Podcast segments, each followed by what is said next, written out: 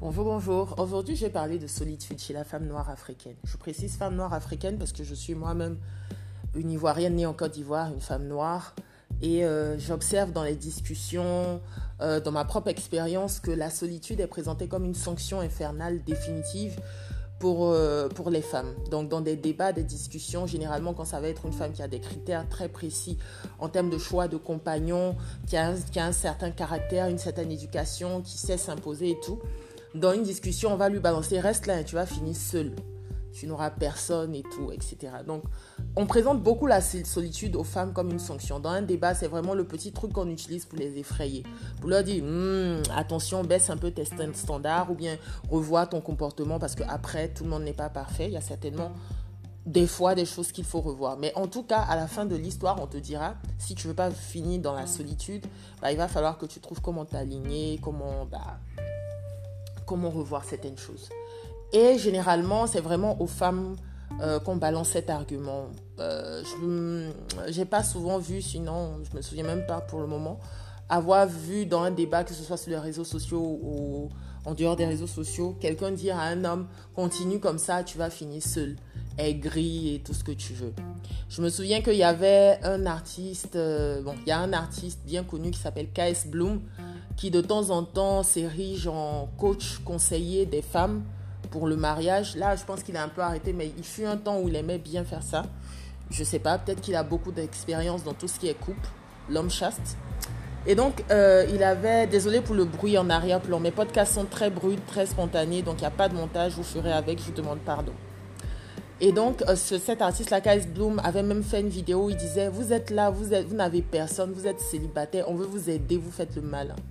Il y avait toute la condescendance et tout le paternalisme possible dans le ton qu'il adoptait. C'est un jeune, je précise, hein. il est vraiment jeune. Et donc il était en train de, voilà, il, s'autorisait à donner des conseils aux femmes pour qu'elles ne finissent pas seules et aigries. Et c'est souvent le cas, je le prends comme exemple parce qu'il est très connu et très suivi, mais c'est souvent le cas dans les débats sur les réseaux sociaux et en dehors. Euh, la solitude est vraiment, c'est le truc, tu vois, c'est comme l'épée de Damoclès qui plane là, qui va te tomber dessus si tu changes pas ton comportement, madame. Et euh, moi, j'ai envie de parler de la solitude dans le sens où je pense que les gens ne comprennent pas que la solitude, on peut l'expérimenter en étant en couple ou euh, en étant célibataire. La solitude, c'est plus à l'intérieur qu'à l'extérieur. J'essaie de m'expliquer encore avec un exemple. C'est qu'une fois, j'ai un pote, il y a quelques années, deux ou trois ans, je sais plus, qui était à la maison, il était en train de bavader. Puis un jour, il m'a demandé, mais en fait, euh, parce que moi, j'habite seule dans mon appart. Et il me demandait, euh, il y a quand même de l'espace chez toi et tout, c'est super bien et tout. Mais en vrai, tu te sens pas seule parfois? Et je lui ai répondu, oui. Parfois, je me sens seule. Je me sens seule parfois. Et euh, il m'a dit, ah, mais bah, c'est dommage, pourquoi? Et puis je lui ai dit, pourquoi, voilà, pourquoi je, est-ce que je songe à, rectifier ça? Bon, déjà, j'ai rectifié, je vois pas ça déjà comme une faute. Mais déjà, je lui ai expliqué que la solitude, en réalité, n'est pas simplement un état physique. Donc, c'est pas parce que quelqu'un est seul dans un espace, euh, que ce soit au quotidien ou de façon ponctuelle, qu'il est dans la solitude. Il expérimente ça. Parce qu'en réalité, tu peux être dans ta famille, tu peux être dans ton foyer, tu peux être avec tes potes et tu ressens un sentiment de solitude parce qu'on ne t'accepte pas comme tu es, parce qu'on ne comprend pas ce que tu traverses, euh, ou peut-être tu n'as pas su l'exprimer à ces personnes-là parce que tu ne te sens pas connecté à elles. Donc la solitude, c'est aussi, et surtout ça. En réalité, les, moments de solitude, euh, tout le monde peut les ressentir au cours de leur vie, qu'ils soient mariés, en couple ou célibataires. Ça, on n'y échappe pas. Et c'est pas un drame. D'ailleurs, la solitude peut avoir son avantage parce que ça nous permet une certaine introspection, un certain calme.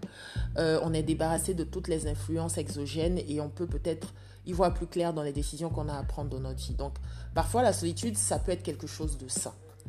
Euh, il y a des personnes, par exemple, qui, qui sont célibataires pendant un certain moment par choix parce que pendant longtemps, ils ont enchaîné les relations sans apprendre eux-mêmes à se construire, à être prêts euh, pour entrer dans la vie de quelqu'un d'autre ou en tout cas être prêt à recevoir quelqu'un dans leur vie. Donc ils ont choisi par exemple d'être célibataires pour vraiment bien se connaître, euh, travailler leur caractère et ensuite s'ouvrir au monde. Il y a des personnes aussi qui, non pas par choix, mais n'ont pas trouvé simplement la bonne personne, même si ces personnes-là le souhaitent, n'ont pas trouvé et euh, sont patientes ne se précipite pas parce que ça allait bateau comme expression, je sais, mais c'est vrai. Vaut mieux être seul que mal accompagné. C'est une réalité. Donc il y a aussi ce genre de cas-là. Et bah, tu as des gens qui ont construit toute une vie et malheureusement, il y a les malheurs de la vie, leur âme sœur ou leur compagnon ou leur compagne, malheureusement, peut mourir. C'est la vie. Ou le divorce peut arriver aussi et on est peut-être à une étape de notre vie où on n'a pas forcément envie de faire l'effort de reconstruire tout ça, ça demande quand même beaucoup d'énergie. Donc il y a différents cas où tous on expérimente la solitude à un moment donné. Et c'est pour ça que je dis qu'il ne faut pas euh, voir cette question-là comme euh, une sanction définitive.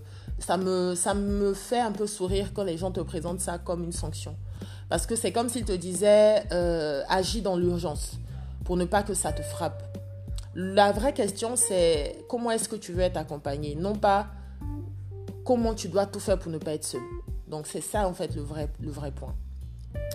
Et euh, je poursuis en disant que par rapport à cette notion de solitude, récemment en Côte d'Ivoire, il y a, euh, il y a une annonce d'une première maison de retraite qui va ouvrir.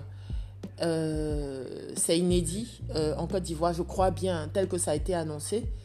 Et les gens ont été vraiment choqués un peu dépassé par la nouvelle en se disant on a nos valeurs traditionnelles africaines où nos seigneurs sont vraiment entourés, tout le monde est là pour eux, donc on n'a pas besoin de les jeter comme ça tout seuls dans une maison de retraite, euh, c'est les abandonner, qu'est-ce qu'on fait du lien familial sacré, etc., etc. Et je me suis fait la réflexion selon laquelle, euh, en réalité, quand j'observe hein, nos relations avec nos seigneurs et tout, quand je les observe, les quelques fois où je les vois et que je passe du temps avec eux, c'est vraiment tellement ponctuel que, bon, dans, on va dire, si on fait le, comment je vais dire ça, en termes de proportion, ils sont plus souvent seuls qu'avec nous. On se convainc qu'on les entoure, mais en réalité, on a de grandes fêtes familiales qu'on organise très difficilement d'ailleurs. Euh, deux fois dans l'année ou maximum trois fois. Souvent jamais pour certains, soyons honnêtes. Et c'est à ce moment-là où on prend un peu soin d'eux, ils sont un peu à l'honneur, on est avec eux et tout, ils sont entourés. Quelquefois, dans les débuts, euh, après leur retraite, quand il y a les premiers petits-enfants qui sont là, ils viennent passer du temps avec eux. Mais ces petits-enfants aussi grandissent, euh, commencent à avoir un emploi du temps chargé entre l'école et les activités extrascolaires. Et on les voit de moins en moins. Et c'est normal. Arrivé à un certain moment, chacun construit sa vie et le temps qu'on consacre au Seigneur hmm, n'atteint pas, euh, je sais pas, 30% de notre quotidien. Sauf pour les cas où le Seigneur vient habiter euh, à la maison. Et même là, c'est pas toujours évident. Il y a ça, mais il y a aussi le fait que euh, ils n'ont pas juste besoin qu'on les appelle et tout. Ils ont besoin d'avoir un planning d'activité, par exemple, des amis avec qui ils discutent. Malheureusement, pour certains, beaucoup de leurs amis sont déjà partis. Ils ont besoin de ça. Des fois aussi, ils ne sont plus très fonctionnels, je dirais ça comme ça. Donc certains n'arrivent plus à marcher tout seuls. Ils ont vraiment besoin d'être hyper assistés. Ça peut être frustrant pour eux. Donc il y a, y a tout ça en fait. Et, quand ils sont face à leurs euh, enfants et tout, ils se sentent mal à l'aise d'être un poids pour eux. Donc il y a tout un travail psychologique aussi à faire, les entourer, les accompagner. Et soyons honnêtes, on ne peut pas toujours le faire. Et c'est pour ça que euh, je me suis dit, la maison de retraite n'implique pas systématiquement euh, le sentiment de solitude. Euh, c'est un accompagnement pragmatique en fait. En maison de retraite, je suppose qu'on a la possibilité d'aller visiter les parents comme on le faisait quand on faisait nos petites fêtes où on se rassemble et tout. C'est la même chose. On peut faire ça. Et il faut vérifier aussi qu'est-ce qui est prévu comme programme pour ces personnes. Ce serait bien pour eux que tous les jours, ils aient quelque chose à faire. Ils puissent se lever en, se disant Ah oui, je sais quoi faire. Parce qu'il n'y a pas plus frustrant à un moment donné, quand on a été hyper actif, de se réveiller et de ne pas savoir quoi faire de sa journée, à part écouter la radio ou lire le journal quand on a encore les yeux qui vont bien. Donc, ce que je suis en train de dire peut paraître euh, rude, je ne sais pas, euh, vous me direz, mais pour moi, c'est aussi être réaliste. on ne peut pas toujours être avec nos grands-parents, pour la plupart d'entre nous.